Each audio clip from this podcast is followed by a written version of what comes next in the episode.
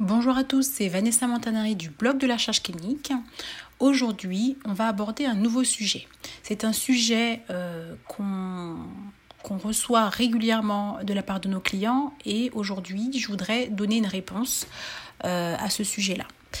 Euh, j'ai préparé cette réponse avec notre juriste Manon, que je remercie, afin, de pouvoir vous donner quelques textes de loi sur lesquels vous pourrez vous référer.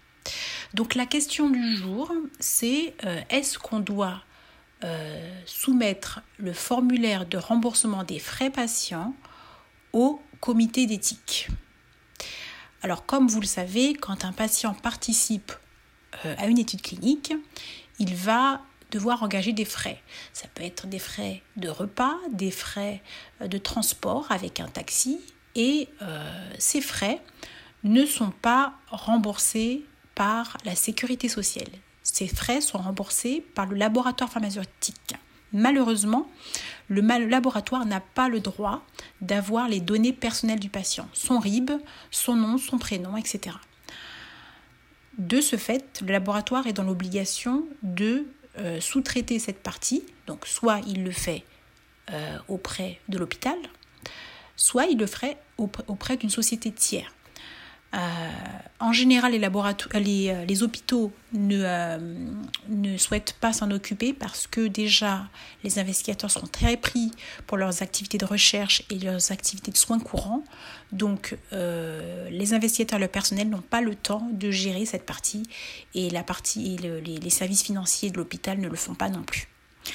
Donc, la plupart du temps, les laboratoires pharmaceutiques, en France en particulier, utilisent les services euh, de sociétés comme Pharma Spécifique euh, pour euh, le remboursement de frais patients.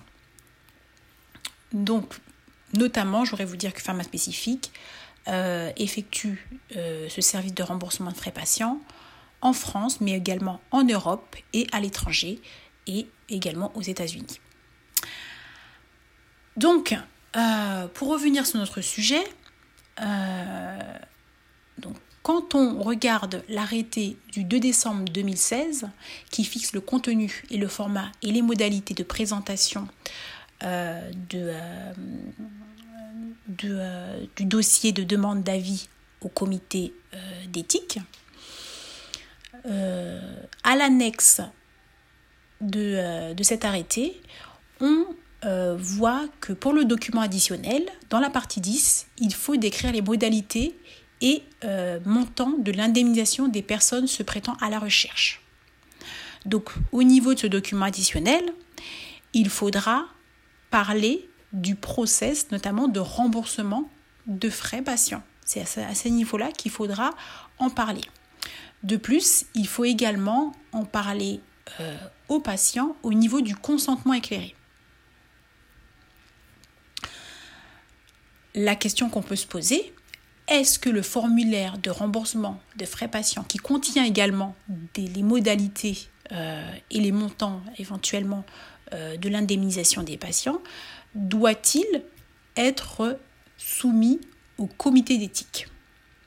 Alors, mon avis à ce sujet, et sur la base des textes euh, réglementaires, c'est que ce document contient donc les modalités, c'est un document qui peut avoir un intérêt. Euh, il n'est pas écrit noir sur blanc que ce document euh, est nécessaire pour la, pour la soumission. Euh, par contre, il participe quand même aux modalités d'indemnisation parce qu'il détaille les conditions dans lesquelles le remboursement va, va s'opérer. notamment pour le cas de pharma spécifique, dans notre formulaire, nous avons donc un recto et un verso.